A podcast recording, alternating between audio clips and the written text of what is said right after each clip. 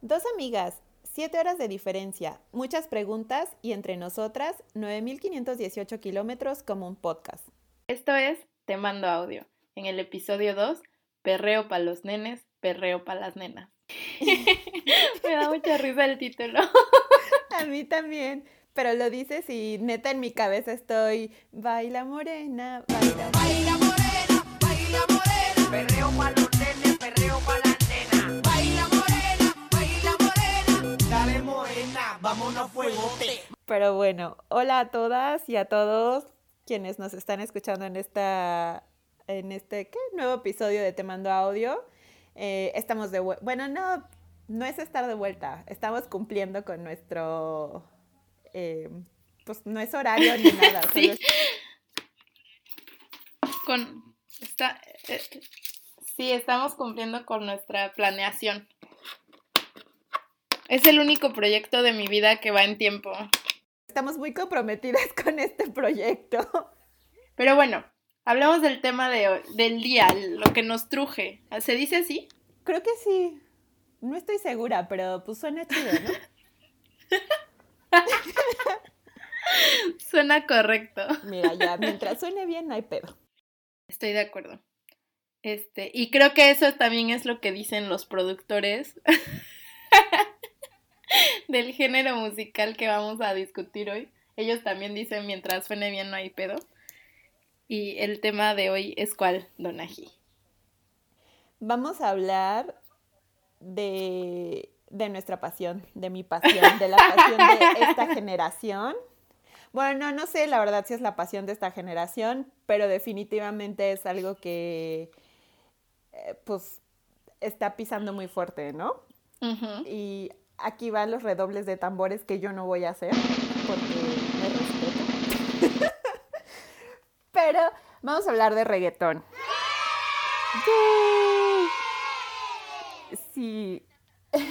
Entonces, pero vamos, bueno, yo voy a hacer un pequeño disclaimer que fue una cosa que le dije a Sofi antes de que, bueno, más bien cuando estábamos decidiendo si grabar este episodio, em, sea, se han, dicho un montón de cosas del reggaetón, ¿no? Se ha dicho que es súper misógino, súper machista y, y justo que en todas las letras cosifica a las mujeres.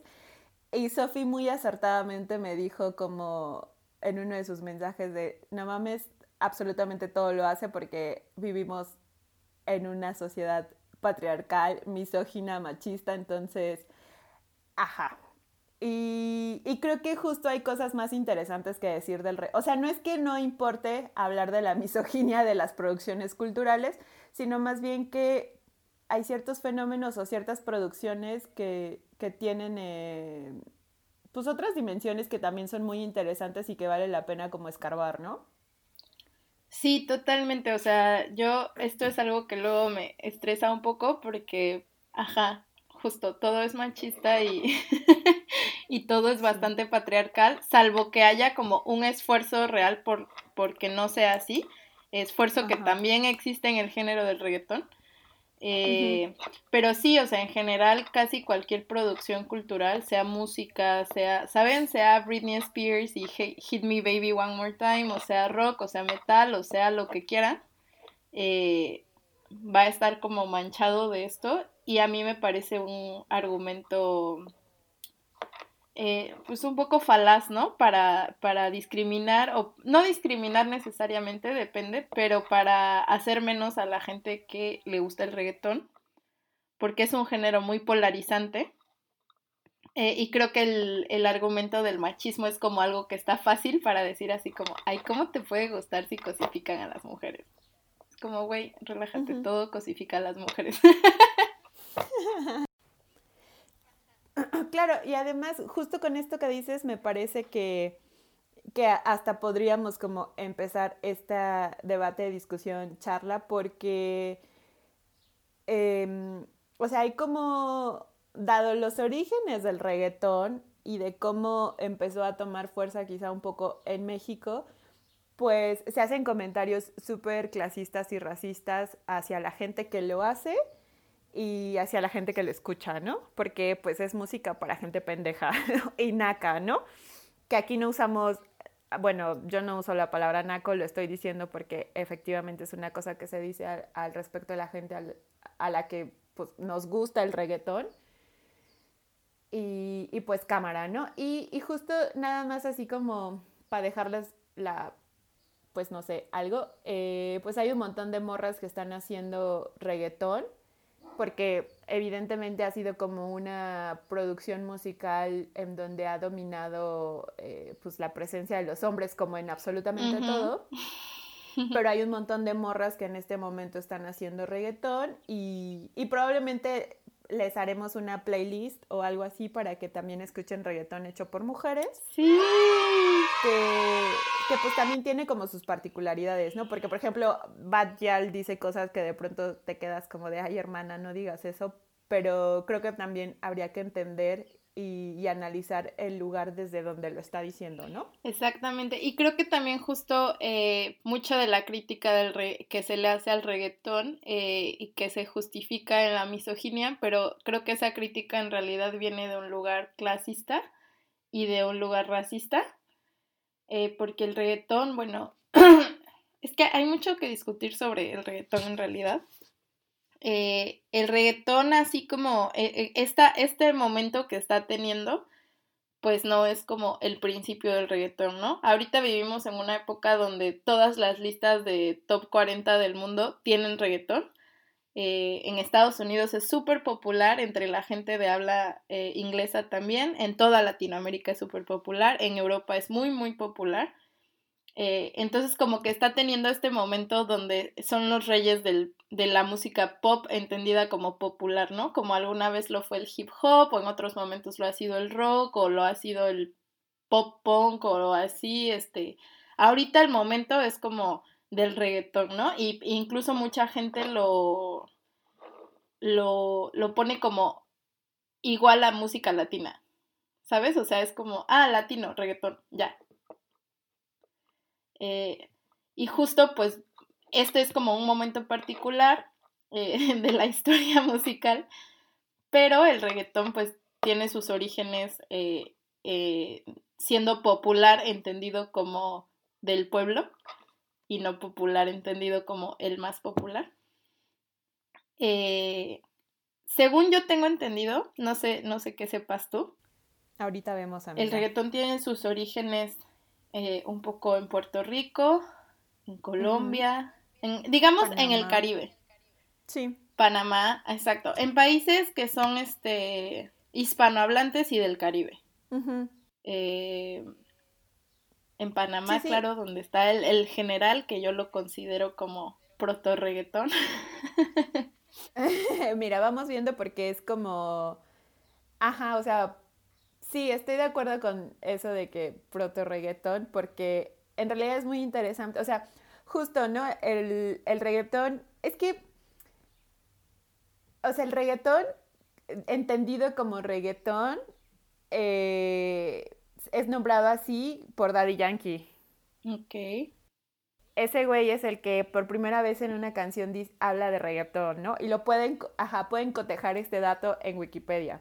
Porque ahí está. De hecho, por eso, sí, de hecho, por eso Daddy Yankee dice como, o sea, hace no mucho le hicieron como una entrevista y, y él dijo como que era, pues no el padre de un movimiento, pero sí que en él recaía como, ajá, o sea, él dijo algo así como yo hice del reggaetón un movimiento.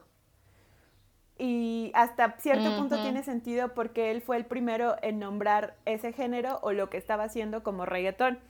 Mientras que el general, Nando Boom y figuras, o sea, antes de Daddy Yankee, que ya estaban haciendo esta fusión entre reggae y dancehall y rap y Hip trap y hop. todo eso, no lo, ajá, no lo decían como, como esto reggaetón, ¿no? Sino más bien era como una, una mezcla de sonidos y en una población además muy específica, ¿no? Y, y además creo que también hay que, justo, ¿no? O sea, e- en estos momentos es como la época dorada del reggaetón porque todo el mundo lo consume, está bien consumir, o sea, se ha blanqueado tanto, vamos a hablar después del blanqueamiento del reggaetón, pero se ha blanqueado tanto que está, está bien escucharlo, ¿no? Ahora está chido escucharlo, pero en, o sea, como de los 70s a los 90 era un género eh, relacionado a pues a barrios bajos, o sea, barrios bajos caribeños y sudamericanos probablemente, en donde la población principalmente es negra o afrodescendiente, ¿no? Sí, justo yo quería... Eh, exacto, justo yo quería tocar ese tema porque el reggaetón eh, en sus ritmos y en sus bailes es, es como algo evidentemente negro, ¿no? Y como, como mujeres latinoamericanas, creo que sabemos que pues que la, o sea, la negritud forma mucho parte de América Latina, pero a la vez no forma parte de todas las identidades latinoamericanas, ¿no? Entonces, eh, a mí eso me parece como fundamental para entender, porque, por, por, ejemplo, México, ¿no? México no es un país donde la negritud tenga mucho espacio, eh, donde las personas afrodescendientes no, no, no forman, o sea, cuando la gente piensa, cuando el propio mexicano piensa en México, eh, si los indígenas son despreciados, los negros son olvidados, ¿no? O sea, la gente no recuerda que sí forman parte de, de ese ADN. Eh, y por lo mismo, por, por ejemplo, eh, lo digo porque pues yo tengo como también la parte cubana. Y por ejemplo, los bailes del reggaetón, eh, el perreo y así, en Cuba son como, ah, como estás bailando, como que no pasa nada. O sea, no hay esa connotación así de, ay, esto a huevo es demasiado sexual y demasiado así y tal. Y eso tiene que ver con que eh, la negritud forma mucho más parte del tejido social en Cuba eh, y estamos como más acostumbrados y está normal, pues no es, no es algo que se ve con malos ojos esas expresiones de la sexualidad. Mientras que en México de repente sí choca mucho, me parece a mí, la, es, esas expresiones del reggaetón contra cómo somos de verdad en la vida diaria los mexicanos. Es que a lo que, a, lo que yo me refiero un poco es a que, o sea, por ejemplo, hasta en la forma de caminar, eh, la forma de expresarse de la gente en su día a día, pues, eh, se ve si, todo, si, si, las expresiones de la negritud forman parte del tejido cultural o no.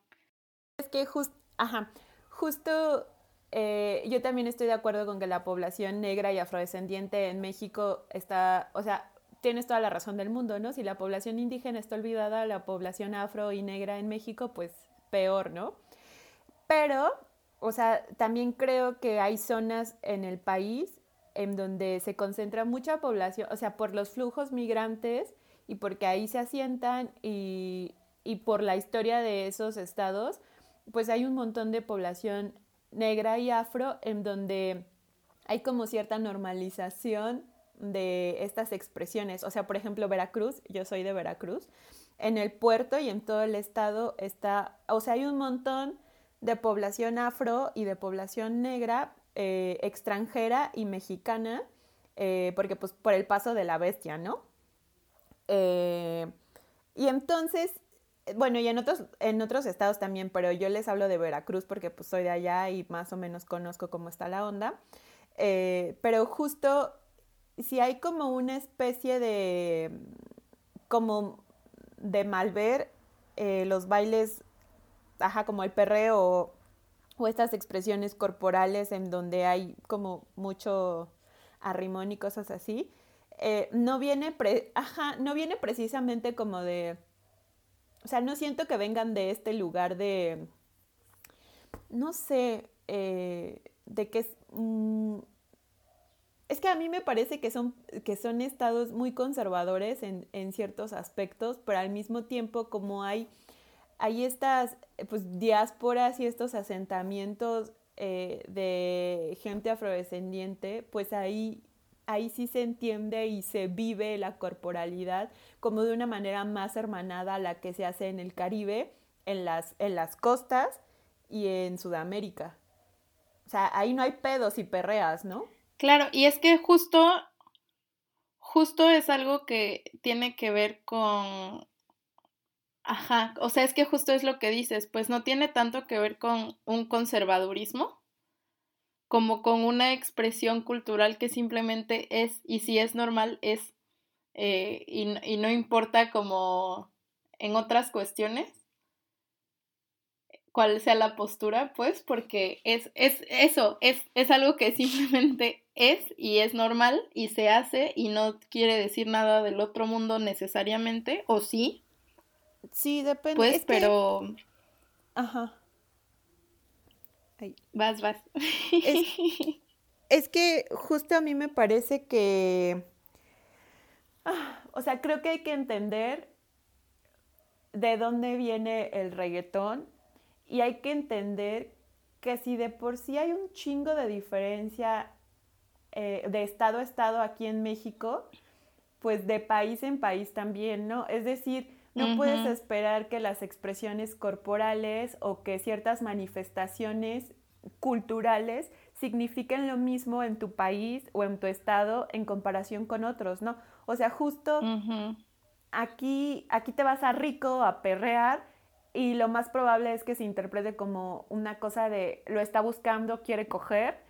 Y en, en otros lugares, o sea, Puerto Rico, Panamá, Colombia, en donde la corporalidad es así y no pasa nada, es, es una morra que está bailando y punto, ¿no?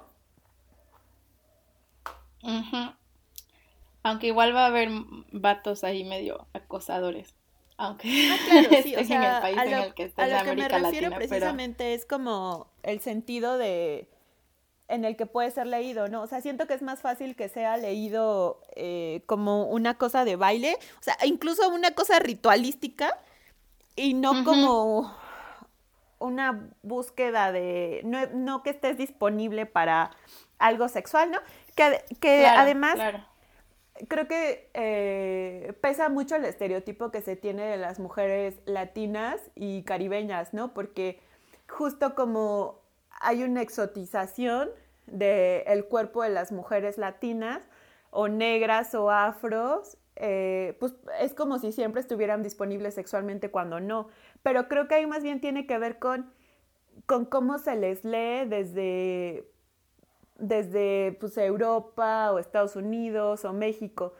Yo no estaría tan segura de que eso pase al interior de, o sea, de, de Sudamérica, pues, o de el Caribe. Pero no sé. Sí, claro, eh, sí, bueno, ajá, yo primero creo que sí me quedaría en decir Caribe porque pues Sudamérica eh, igual hay muchos países que no tienen esa llegada de la de la negritud o la tienen pero un poco como en México que no que no se tiene tan presente eh, Ajá. entonces siento que sí es un fenómeno como muy del Caribe y de Brasil quizá Ujú. Eh, ahí se me fue la idea perdón amigos no te preocupes, bebecita. Sí, se me fue un montonal. Si quieres, sigue Le tú. pongo, en edición le pongo grillos, no te preocupes. Ay, no. Mi carrera ¿No? arruinada. Ah, Pero yo me puse grillos, ¿no? Una vez en el episodio piloto. creo que sí. Y todavía Creo me quieren mucho. Sí, pero tú eres buena Creo. Creo, no estoy No, pero sí definitivamente hay una, este, hay una exotización Ajá. eh, de, de, de los cuerpos y la expresión sexual eh, negras sí. que vienen desde, o sea, desde que los europeos vieron negros por primera vez en África y dijeron, no mames, ¿qué es esto? Como los odio y los amo y los quiero matar y me los quiero coger y tengo muchas ideas al mismo tiempo. Eh, y no es una caricaturización que estoy haciendo, o sea, de verdad si leen como algún, este, algunas cartas o, o- textos que se escribían, que escribían los europeos que fueron a África, eh, en el periodo precolonial. Es, es eso, o sea, en serio es una, es una, es una cosa que les despertó muchísimas emociones contradictorias. Eh, y creo que eso hasta el día de hoy, pues, es así. ¿Sigues ahí? ¿Sigues ahí, Donna? Oh, se cortó la llamada, amigos. Por eso nos mandamos audio y no hacemos llamadas. Amigos, ahora no contesta. Espero que cuando edite el podcast ponga todos estos mini audios. Hola, Oli. ¿ya? Amiga, sigo grabando. Pero, es, pero estoy así de que, estoy así de que haciéndole chistes a la audiencia de se cayó la llamada y por esto es por la, la razón por la que mandamos audio y no, y no hacemos llamadas. Ah, la exotización. Estaba hablando de la exotización del cuerpo negro. Eh, exotizaciones que vienen desde, ajá, desde que los europeos miraron a los negros por primera vez y por supuesto todas nuestras narrativas tienen que ver con, lo, con la visión del europeo, aunque nosotros no lo seamos. Y este... Y luego todo, o sea, casi todos los bailes, amigos, que vienen de los negros, o al menos esto lo aprendí en, en un curso que tomé sobre bailes cubanos, pero muchos bailes vinieron eh, de los esclavos en Cuba, por ejemplo, ¿no? En Estados Unidos también. Eh, entonces, cosas como el danzón, por ejemplo, pues eran un baile de pareja eh, y los pasos de pie son muy chiquitos porque, pues, muchas veces traían este pues no, no sé si era grillete como tal. Eh, y entonces para poder bailar, pues en pasos chiquitos se hacía esto, ¿no? Se hacía el danzón. Y el danzón también fue considerado un baile demasiado sexual. Eh, y después llegó el mambo. O sea, ya que todo el mundo bailaba danzón y los europeos también y tal, o bueno, los blancos. Este, Después llegó el mambo y dijeron, no mames, esto está muy sexual. y así hasta ahora. O sea, ¿sabes? Cada vez que llega también como que un nuevo baile, que normalmente proviene de las comunidades negras y marginales, porque en América Latina eso es casi sinónimo. Eh, es como el mismo, ¿sabes? Del mismo issue de, ah, se están pasando, esto está muy intenso, ahora sí ya se pasaron, ¿sabes? Y pues no, después vendrán otras cosas y no sé, y tal vez seamos nosotras después las que digamos, oye, ahora sí se pasaron porque pertenezcamos a otra generación. Aunque no lo sé, a mi abuela le gusta el reggaetón, así que espero ser como ella. Tal vez. No, pero yo creo que, o sea, de pronto me parece que, o sea, claro, ¿no?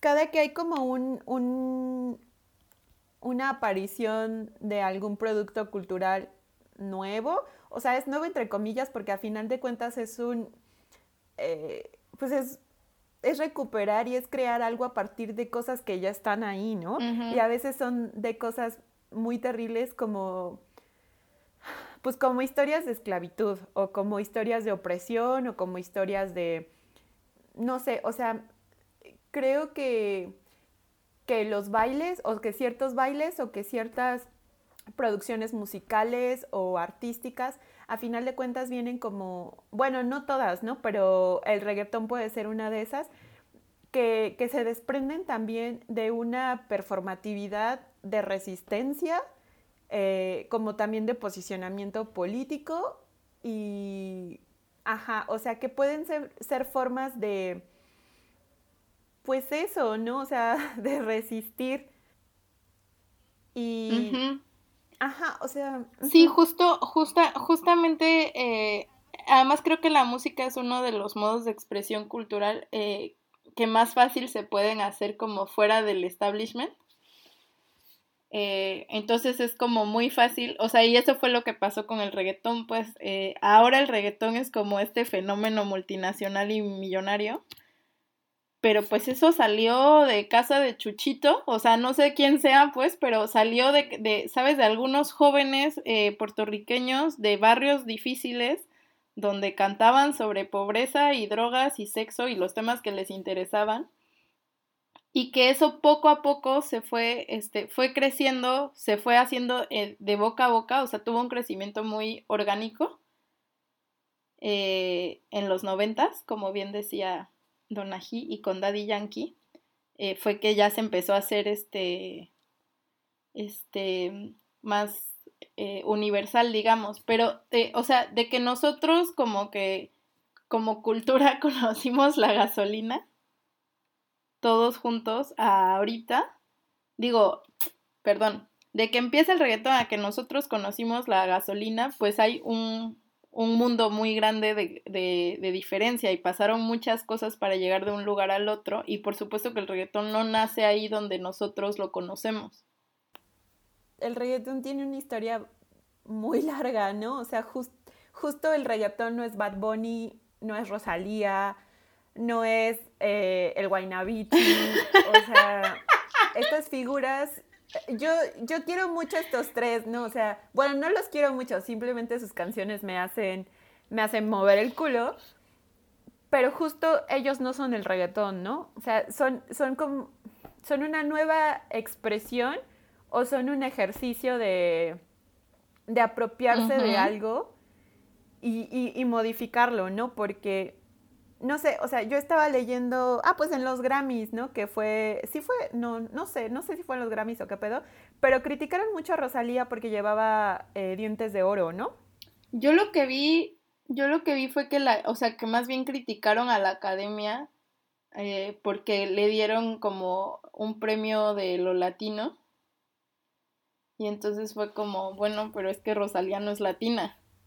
Ah, bueno, sí, o sea, esa es, esa es una que fue hace algunos meses y de hecho tuve una discusión, bueno, no una discusión, una plática interesante con alguien al respecto que, que justo decía como, claro, ¿no? O sea, Rosalía no es latina y sin embargo está haciendo como este esfuerzo, entre comillas, de hacer música que que parezca o que se asemeje a los ritmos latinos, ¿no? Que ya de por sí es un, una cosa de discusión, pero no, yo hablo de apenas que, y me interesa mucho como, eh, pues dar ese dato, solamente para, pues para que lo tengan en mente y para que pensemos la, la reapropiación y, ajá, como la reapropiación de ciertas cosas, porque Rosalía eh, se tomó una foto en donde la cacharon con, con, dientes de oro, o sea, con piezas que son de oro para, para cubrir dientes, ¿no?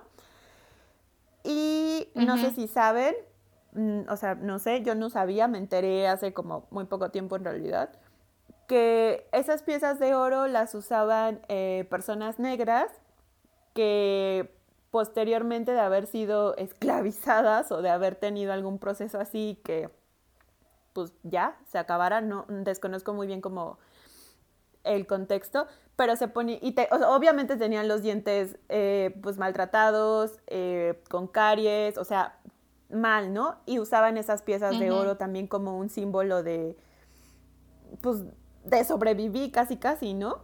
Uh -huh. Y entonces a Rosalía le decían como, chale, qué pedo, ¿no? O sea, qué pedo que esta mujer blanca, rica, eh, se está apropiando de esta cosa que además eh, era símbolo de resistencia. O pues sí, era símbolo de resistencia. Ay, es que sí, ese, eso es todo un tema muy complicado, creo yo. El de que, bueno, es, es la cuestión de la apropiación cultural.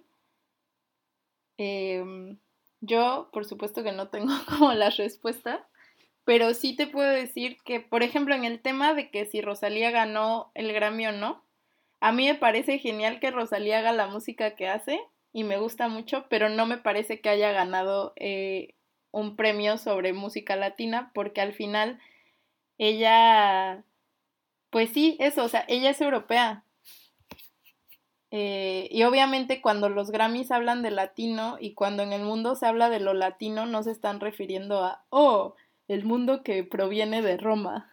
No, se están refiriendo a los latinoamericanos, se están refiriendo a nosotros, que de por sí, eh, bueno, y creo que esa es toda una discusión, ¿no? De si lo latino existe o no existe y a quién le sirve esa categoría de, de, pues sí, esa categoría más bien. Eh, de, de, diferenciarnos o no diferenciarnos, ¿no? Como latinos. Pero el tema de la apropiación cultural me parece súper eh, delicado y complejo. Y en el reggaetón justo hay mucho de eso. Y hay mucho eh, de lo que hablábamos al principio un poco del reggaetón este blanqueado, el reggaetón que es más popular ahora. No sé si se acuerdan que cuando se hizo famoso Daddy Yankee también estaba Tego Calderón. ¿Tú te acuerdas de Tego Calderón? Yes! Oh my gosh! Ajá, y Teo Calderón nunca tuvo el nivel de popularidad eh, que tuvo Daddy Yankee y por supuesto que, que tienen ahora estos, estos chiquillos, ¿no? Eh, bueno, J Balvin es un señor, ah, porque, porque es más grande que yo, pero...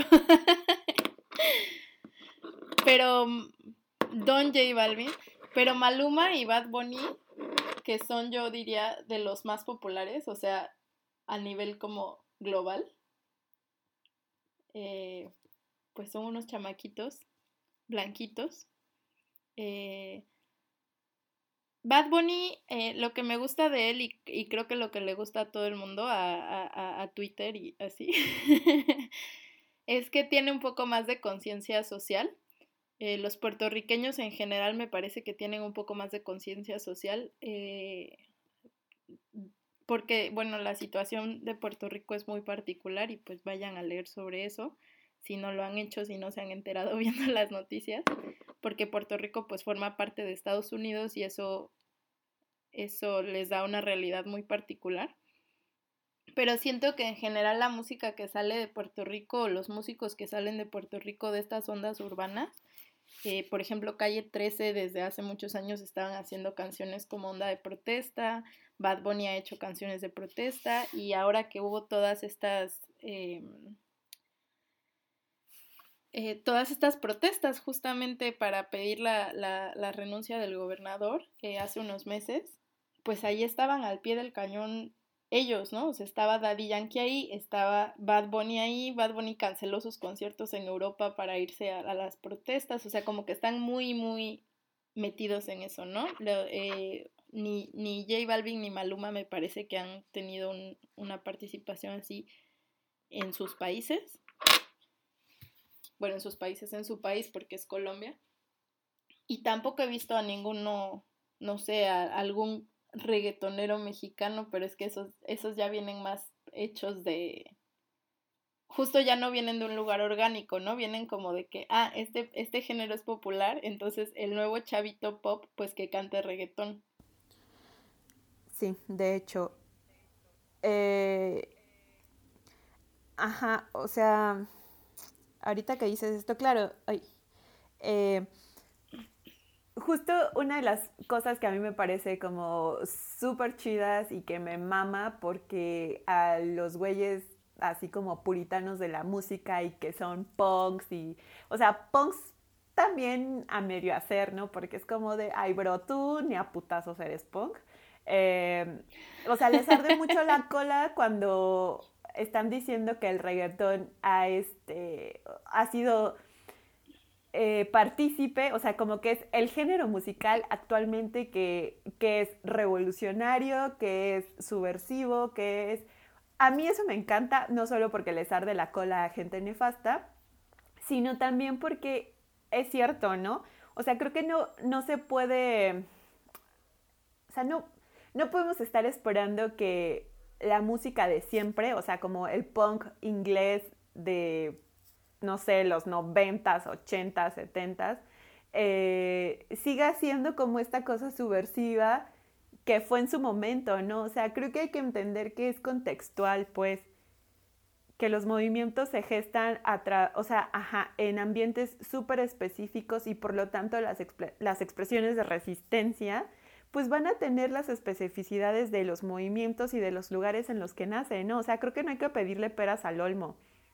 Y, y en ese sentido me parece que, Sí.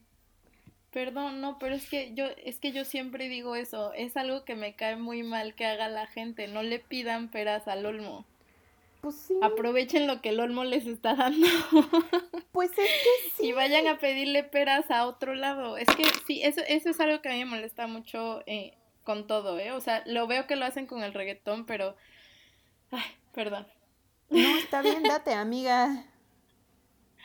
Es que, por ejemplo, me acuerdo cuando estaba como todo, eh, todo esto de que el Papa, eh, ¿cómo se llama? Francisco, eh, que dijo que, que, que, que iba a perdonar a las mujeres que hubieran abortado. Y entonces obviamente mucha gente como que reaccionó muy en contra de eso y que quien necesitaba su perdón y no sé qué. Y a mí se me hizo súper tonto porque, uno, eh, nosotros no sabemos qué necesita la gente, ¿no? O sea, como la religión es algo muy importante para mucha gente, y ah, e incluso si eres feminista y tal, eh, pero te criaron así y es algo en lo que tú crees, entonces es algo que a ti te da alivio, ¿no? Y que no hay nadie que te pueda quitar eso. Eso por un lado, pero por otro lado es como, güey, no mames, la iglesia nunca habla de esto. Tan solo el hecho de que lo mencionen, obviamente es revolucionario. O sea, que un papa esté hablando de este tema ya es como que muchísimo. Y la gente casi, casi quiere que el papa esté diciendo como, ah, sí, el aborto es lo mejor, háganlo todos. O sea, no, relájense. Estos güeyes perdonaron a Galileo pero, pero, ajá, como que justo es esa misma onda. Justo es esa misma onda de por qué quieren que, que la gente sea lo que no es. O sea, es como que les dan la, la, mano y están pidiendo todo el brazo, ¿no? Pues no, o sea, tampoco le puedes pedir al reggaetón cosas que no es, como no le puedes pedir al punk cosas que no es. Y que además justo los ejemplos que ponen de música como de protesta que les parece bien, eh, justo son como ejemplos súper blancos y europeos y pues, ¿qué onda con eso? Es porque son unos pinches resentidos sociales, ¿no? Eh, ajá, el, el cuerpo racializado y atravesado por género es, es resentido mientras que los blancos son revolucionarios, ¿no? Y entonces te quedas como de, híjole, pues vete a la verga por la calle más recta que encuentres porque, porque claro, ¿no? O sea, ¿cómo, ¿cómo le pides a estos grupos que históricamente han sido relegados que no sean resentidos? ¿No? Es como, güey, la desigualdad no te da cosquillas. Y, ajá, o sea. Claro, pero además quien pide eso es que es quien le tiene miedo a, a la reacción de ese resentimiento. O sea, es quien se sabe como beneficiario eh, aunque, o sea, tal vez no ejecutor, pero beneficiario de, esos, de esas desigualdades. Y, le, y claro, le da miedo estar del otro lado. Por supuesto. Pero bueno, o sea, creo que todo esto es para decir que, pues que justo el reggaetón tiene un, o ha tenido, ha venido teniendo estos últimos, o sea, este año, un trasfondo político muy importante que ahora es más visible por los medios, porque las figuras que están al frente quizá tienen como una mayor difusión en su trabajo, pero yo creo que no hay que obviar que históricamente es un género que ha tenido distintas expresiones de resistencia y de denuncia. Claro. Porque, ajá, además, o sea, creo que desconocemos quiénes son las bases del reggaetón, ¿no? O sea, como que lo más lejos que, que nos podemos ir o que nos permite nuestro, eh, como nuestra memoria ahorita de, pues, de gente veinteañera, treintañera, lo que sea, pues es recordar aquí, o sea, ¿quién te gusta? Vico C, al general, eh, se me olvidó el nombre. De, tengo, ¿Tengo qué? Se me olvidó. Tego Calderón. Ándale. Eh, ay, se me olvida. No sé por qué lo confundo con otro güey. Pero... Amiga, Tego Calderón es inconfundible. Amiga, yo, mira, yo confundo a mucha gente, no hay que hablar de eso. Pero bueno, o sea, como que justo a veces recordamos a esta gente más o menos, ¿no? pero seguramente si nos vamos como muchísimo más atrás vamos a encontrar como pues a más banda que ha estado metida eh, y que son las bases del reggaetón y, que probablemente también ha hecho pues trabajos de denuncia o, ha denunciado cosas a través de sus canciones. Y ojo, yo creo que también nunca tenemos que perder de vista que escuchamos reggaetón que ha sido blanqueado porque probablemente el reggaetón más under que se hace en el Caribe, en barrios con figuras que no son tan relevantes o tan famosas y no se han mediatizado, pues no se les escucha, ¿no? O sea, ese, ese reggaetón sí es, sí es de, sí es de barrio, sí es de negro, sí es de afro, y ese sí no hay que escucharlo, ¿no? Claro, claro, claro. Eh, y, justamente eh, algo que creo que le ha pasado como a muchos movimientos de protesta y a muchas cosas underground, eh, y qué es lo que le ha pasado al reggaetón ahora, pues es este proceso de el capitalismo, que es como, ah, esto es popular, listo, lo vendemos, ¿no? Hacemos una versión de esto que se venda. Lo, lo que a mí me parece como muy curioso del reggaetón, o al menos yo tuve esta experiencia eh, que te voy a platicar, hace dos años, creo. Sí, creo que fue hace dos años, fui a un concierto de J Balvin en la Ciudad de México. Y ese concierto fue en el Auditorio Nacional, lo cual fue muy raro. Porque el Auditorio Nacional como que es para ballet, ¿no? Y Luis Miguel y así. No sé, como que estaba muy raro estar perreando ahí.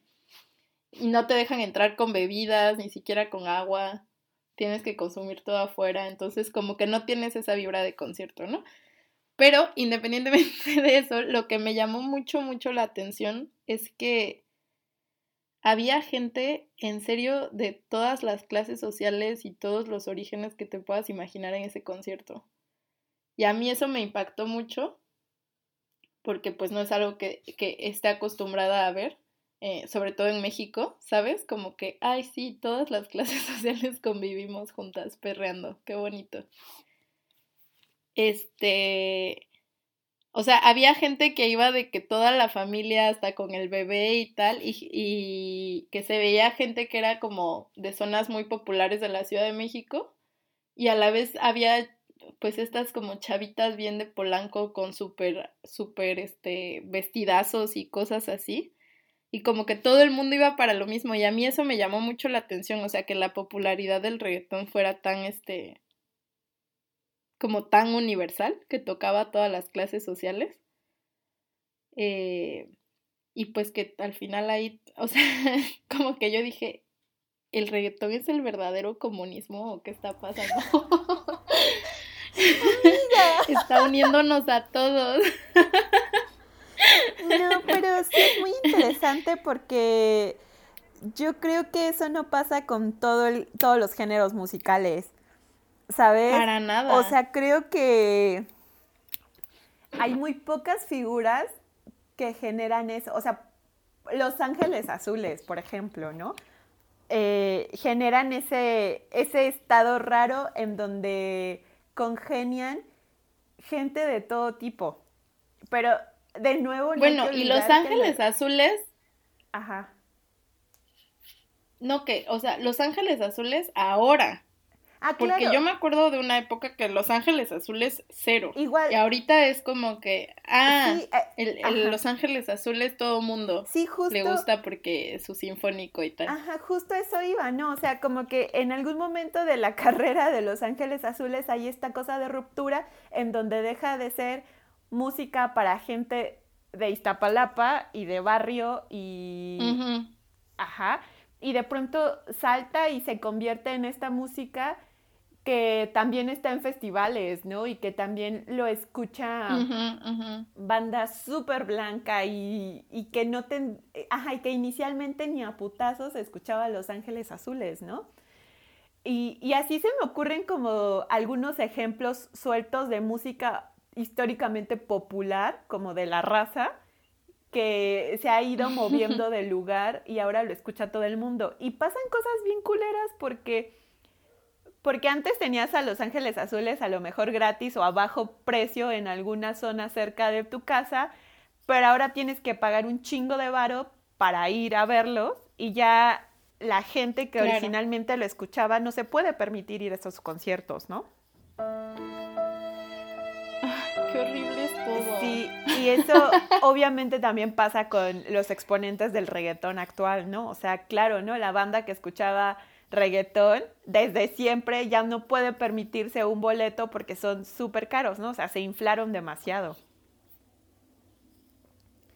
Sí. Entonces. Sí, aunque bueno, esa vez en el auditorio había boletos bien baratos. Yo fui a esos.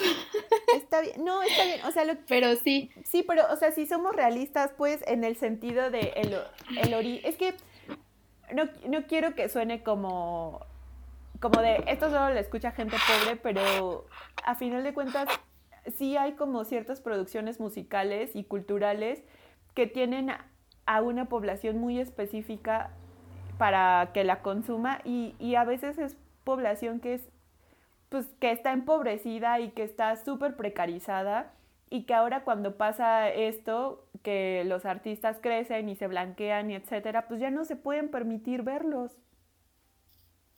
Y, y, y pues es muy terrible. Oye, sí, eso está muy triste. Y también pasa eh, eh, que, que siento que con el reggaetón, como se ha convertido un poco en esta máquina de sacar nuevos, porque además sacan canciones como cada tres días, o sea, está muy intenso el reggaetón. Eso sí me asombra que siempre están produciendo cosas nuevas y nuevas y nuevas y nuevas. Y de, de hecho, por ejemplo, Bad Bunny, yo lo había escuchado un chingo mil de veces en muchas, muchas canciones antes de que sacara su primer álbum, de hecho, porque salía de, de artista invitado con medio mundo o sacaba sus propias canciones como singles y así se iba haciendo popular hasta que ya, eh, pues ahorita ya tiene un álbum o dos, creo. Este, pero justo también lo que pasa es que de repente todo se produce en Miami, ¿no? Que es como el centro de la cultura latina, como esto que los gringos y europeos entienden como latino. Eh, y justo ahí eh, eh, pasan por un proceso como de blanqueamiento y que es, es de repente difícil distinguir quién es quién. O sea, a veces hay, hay veces que yo escucho canciones y, o sea, distingo las de Bad Bunny porque su voz es muy particular, por ejemplo. Y, y su estilo es más de trap que de reggaetón. Pero los que hacen reggaetón, a veces yo no sé como que a quién estoy escuchando, solo sé que el ritmo me hace querer bailar. Eh, y creo que eso tampoco está tan chido, pues, porque se pierde lo que cada uno de los artistas puede traerle a la, a la mesa eh, con su diversidad al reggaetón, que es un género que de por sí nace en la diversidad. Claro. Pues sí, pero eso, pues no sé, supongo que ya tiene que ver con, con el estándar también de lo que es o lo que se espera que sea un reggaetonero, ¿no? O sea, creo que, bueno, a mí también me pasa un poco eso que dices, que todo suena igual a veces, pero creo que también tiene que ver con el boom y, y con la exigencia que pueden, ajá, que puede estar de, no, pues tengo que hacer, ¿no? Tengo que, tengo que ser el siguiente Daddy Yankee o tengo que ganarle a Bad Bunny, no sé, o sea, creo que ahí ya depende como de, de la exigencia también del mercado. Además, nadie va a ser el siguiente Daddy Yankee. O sea, Daddy Yankee está muy cabrón. Daddy Yankee nos presentó la gasolina. Súmale mambo pa' que mi gata prenda los motores. Súmale mambo pa' que mi gata prenda los motores. Súmale mambo pa' que mi gata prenda los motores. Que se preparen que lo que viene es pa' que le den. Sí. canción que todo el mundo conoce y después pasaron 15 años y dijo, ah, creían que ya había dado todo, ahí les va despacito. Si te pido un beso, vendámelo. Yo sé que estás pensándolo. Llevo tiempo intentándolo. Mami, esto es dando y dándolo.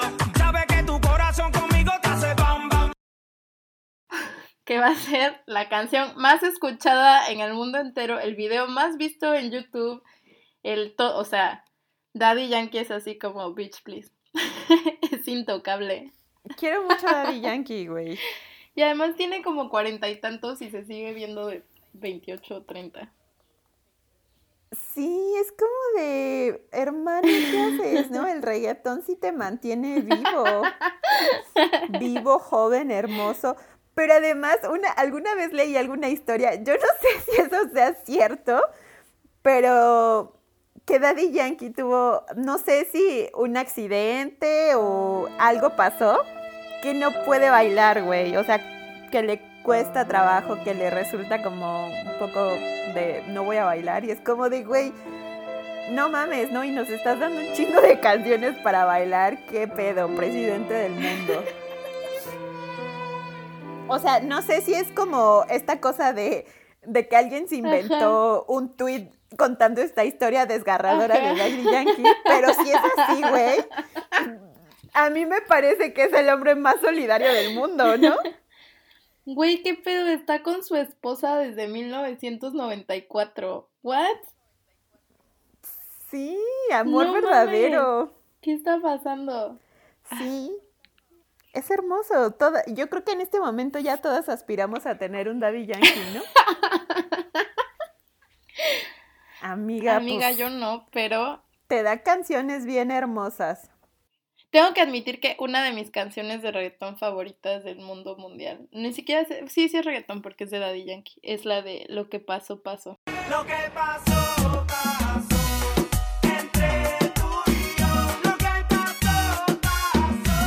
Ay, a mí también me encanta esa canción. Amo esa canción, o sea, esa canción suena y han visto esos memes donde como que ponen tu canción y ya te estabas yendo del regresas antro, corriendo. estabas en el baño y sales corriendo a la pista.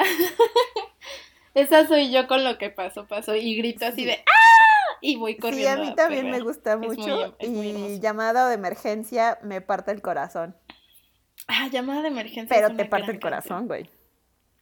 Bueno, no, solo. Si le pones atención. Solo es hermosa y ya. Es que también, también eso es como muy interesante, aunque creo que ese es un fenómeno de la música de América Latina en general, que luego tenemos como rolas súper tristes, pero la música la puedes bailar y entonces como que no te das cuenta que es súper triste. Como esta, Ah, es- esta Ah. salsa de fabricando fantasías. Güey, esa canción es tristísima. Güey, es súper triste, pero neta, si no, o sea, si tú no te sientas a decir, voy a escuchar la letra, Sí, no te das Solo bailas y la disfrutas y tal, y luego un día alguien te dice, güey, dicen que se la escribió a su hijo muerto, y es como, ¿qué? Y está muy cabrón. Sí, sí, sé. Ay, no, sí es muy triste esa canción. Ay, ahorita me acordé como de otros hitazos de reggaetón. Este no es reggaetón. Bueno, Oye, sí. pero es raro. Ajá. Eh, lo grande que es perdonar con Vico C. Y Gilberto Santa Rosa. No me mates más con ese rencor, no me tires más con la soledad, no hagas alianza con el dolor. Güey, es una gran canción. O sea, amiga, no hagas alianzas con el dolor. Bueno, y de, y de las modernas, ¿cuáles son de tus favoritas? De las modernas. Me encanta así como... Es que no, no es tan moderna, pero me, me gusta... Antes odiaba a Plan B y ahora como fanática de lo sensual, Candy, si no le contesto está como en mi top. Si no le contesto, si no le contesto. Si no le contesto, se desespera. Sí. Pero esa no es moderna. No, por eso te digo, no es moderna. Eh, de por ejemplo, me encanta el farsante. Lloro con esa canción. Es como de, ah, no mate, la quiero dedicar. No sé si vivir o morir, me encuentro en un limbo desde que te fuiste de aquí. Eres la única persona que yo quiero que se ven encima de mí. Amigos, ustedes están escuchando esto por primera vez, pero es como la octava vez que escucho esto. Así de, amiga, el farsante me hace llorar. Voy a poner un pedacito de esa canción en este podcast. Y obviamente me mama Bad Bunny, o sea, me encantan las canciones de Bad Bunny. ¿Qué pedo? No me vuelvas a decir bebé, que no se llama así, pues, pero no me vuelvas a decir bebé. No me vuelvas Ajá, a decir. estamos bien. Está chida esa Eh, canción. calladita. Está chida Eh, esa canción. Güey, yo amo yo. Calladita. Te boté, güey, me encanta Te boté. Esa es la que dice, baby, la vida es un ciclo, ¿no? Ah, pinche poeta, güey. Y lo que no sé qué, yo no lo reciclo. Y, amiga, es muy grande, es muy grande. Sí, la verdad a mí, este, o sea, no me has preguntado, pero lo voy a decir de todos modos. Amiga, por favor, tienes que decirme tus canciones. Es que la verdad, a mí, a mí empezó a gustar Bad Bunny porque me gustaba mucho J Balvin. Y como en la guerra Maluma J Balvin, que hubo así como un, creo que fue como 2016-2017, que ellos dos estaban como en el top. Y como que, ¿quién te gusta, no? Era como si prefieres a Britney o Cristina Aguilera en 1999. Eh, y a mí me gustaba mucho, mucho, mucho J Balvin. Me gusta mucho su música, me gusta su flow, me gusta él. Eh, y entonces él hacía muchas canciones con, con Bad Bunny. Pero muchas hicieron, de- bueno, de hecho ahora sacaron un disco juntos. Donde está la canción. Que te había olvidado. Eh, pero pusieron la canción. la canción que se llama La canción. Yo amo la canción. Y luego pienso, güey, ¿qué, o sea, ¿qué será de la gente que su canción es la canción? ¿Me explico? No, pues pobrecita, están jodidas, ¿no? Está muy cabrón, ¿no?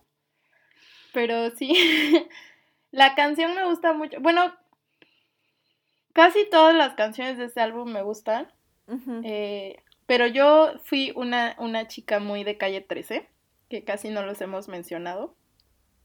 Porque calle 13 hace como muchas cosas, ¿no? Al- o sea, ellos sí mezclan muchos géneros, sus discos son como. eh, sí, de, tienen como mucha variedad.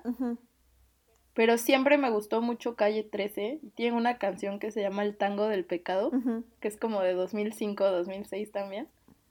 eh, que me encanta. Ahí si la quieren ir a escuchar. Porque además dice algo así como que, como que es de un güey que se quiere casar con una morra que está, este, que, que su familia no lo quiere a él. Y entonces tiene la línea maravillosa donde dice, la Real Academia yo se la dejo a España. En el fuego con el diablo residente, el máximo exponente del pecado. porque pues los papás no les gusta que él no habla bien español. Oh. Y a mí me parece, o sea, me parece maravilloso, me parece muy este reivindicador, aunque solo sea una línea chistosa.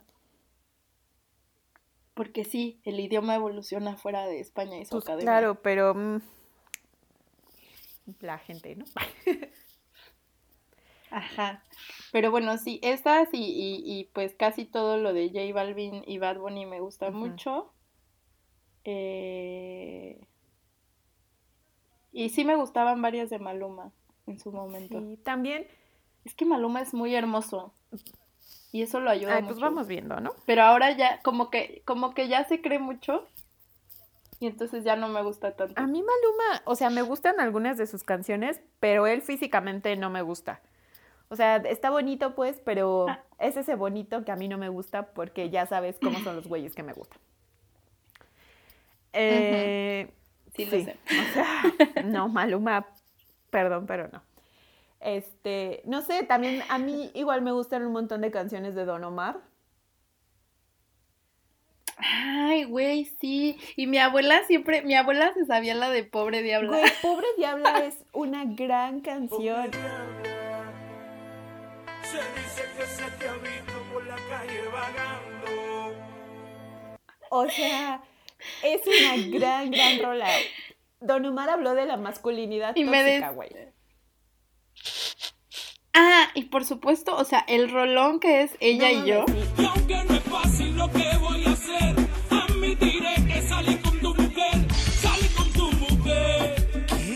de Don sí. Omar y Romeo Ajá. Santos, que él es más de bachata. Güey, qué pe- o sea, esa rola, o sea, ya lo dije una vez en Twitter y lo repito aquí, necesito que Netflix haga una serie basada en esa rola. Sí, yo apoyo esa idea, la verdad.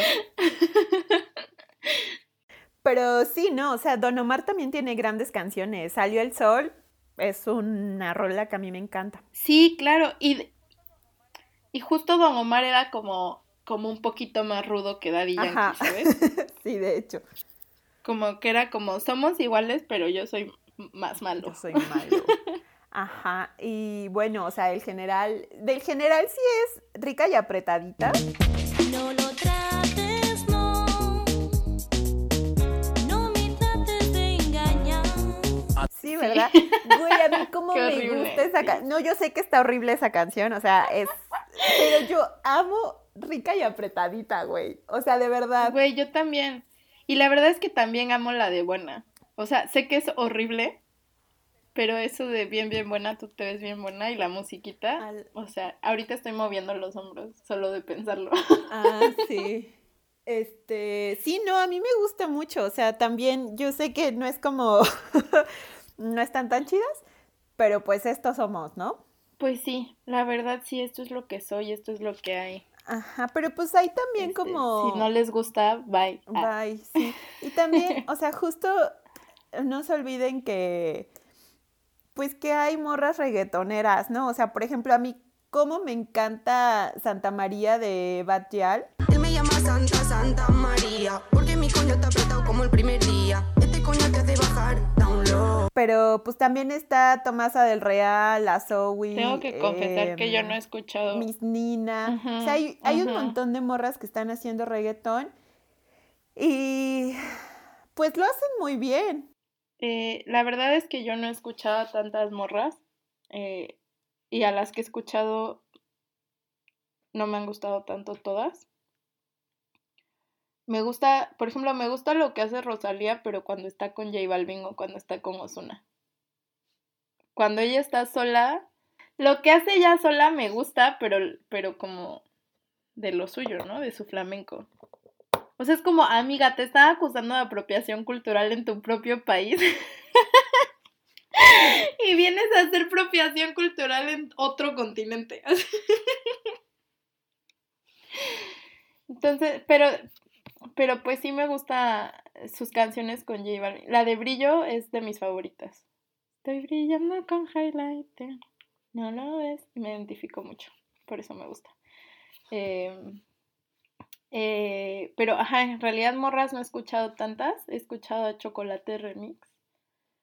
eh, y algunas otras, pero la verdad es que no he conectado tanto. Y eso también tiene que ver con que el reggaetón para mí eh, es una experiencia compartida. O sea, lo que me gusta del reggaetón también es como escucharlo con mis amigas o mis amigos o en la fiesta o lo que sea y bailarlo y perrear hasta abajo. Y después, como que, o sea, cuando después lo escucho sola, también estoy como acordándome de eso, ¿sabes?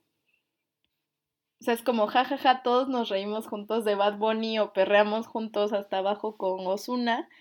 Y entonces, eh, creo que eh, por eso tampoco creo como que mucha conexión con, con, este, con las morras que hacen reggaetón, porque o por supuesto que no son tan comercializadas y entonces no suenan tanto en las fiestas. Eh, y del reggaetón viejito, pues es como la, la, la cosa de la nostalgia, ¿no? Durísima. En conclusión, conclusión número uno, dejen a la gente escuchar lo que se le dé la gana porque, pues, X, ¿no? Cada quien hace, ahora sí que dirían en mi pueblo, cada quien hace de su culo un papalote. Y, ajá, o sea, creo que, creo que el reggaetón viene, o sea, es muy desconocido su origen, creo que solamente sabemos como cosas eh, recientes de lo que ha pasado en Puerto Rico eh, con Bad Bunny, o sea, no con Bad Bunny, sino eh, como el aporte o su participación en una movilización muy importante. Eh, de Rosalía, quizá por esta cosa de, apropiarse ritmos latinos. Y, ajá, pero el reggaetón viene pues de un lugar muy específico en el Caribe, en una época muy específica como son los 70s, y en un contexto en donde pues también es abismalmente diferente a lo que pasa ahora, ¿no? Entonces, creo que, pues eso, ¿no? Hay que tener en cuenta el contexto, su lugar de origen eh, y no olvidar que, que sí, efectivamente, en algún punto de, de, su nacimiento o de su desarrollo como género musical, pues tiene expresiones de resistencia, ¿no? Y, y pues bueno, hay un montón de cosas que son súper politizables, siempre y cuando yo creo que se haga como desde el punto adecuado. Y ya no, no sé si es el nuevo punk, porque se me hace hasta pendejo hacer esa comparación. O sea, una cosa es el punk y otra cosa es el reggaetón, pero no se puede ignorar la importancia política que está teniendo ahorita. Y pues ya, ¿no? Vámonos a perrear.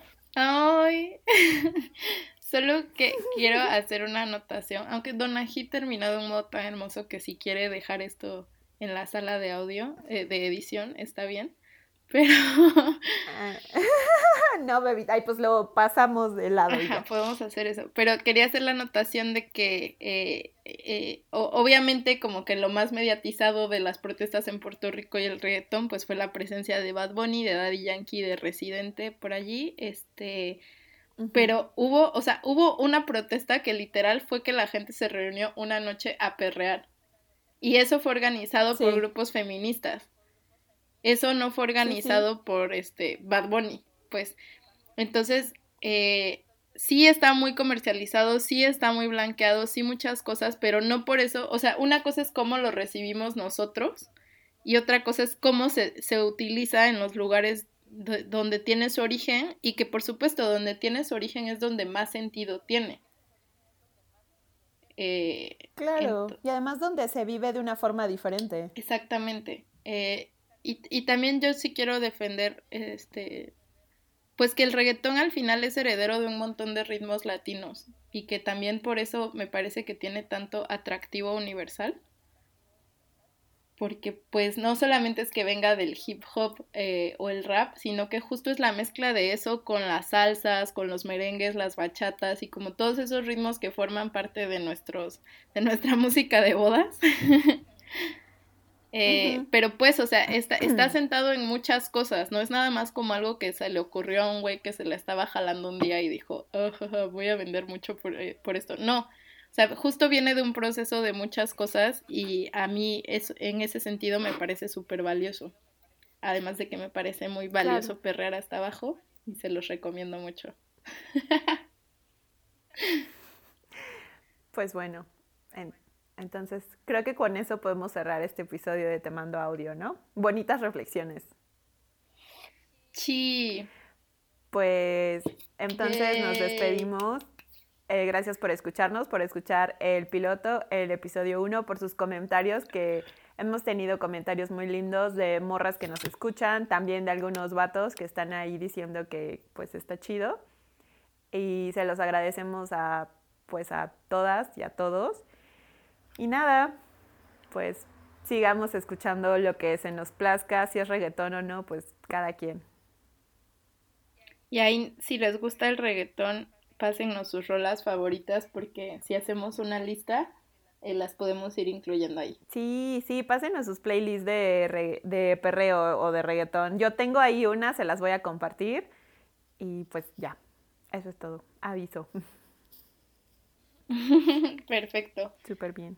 Pues hasta luego entonces. Nos vemos el Que Dios los cuide, que que Dios los cuide, pero no los guarde. Es que así dice una canción de la, la de Bad Bunny con Residente dice, que Dios me cuide, pero no me guarde y me parece muy maravilloso.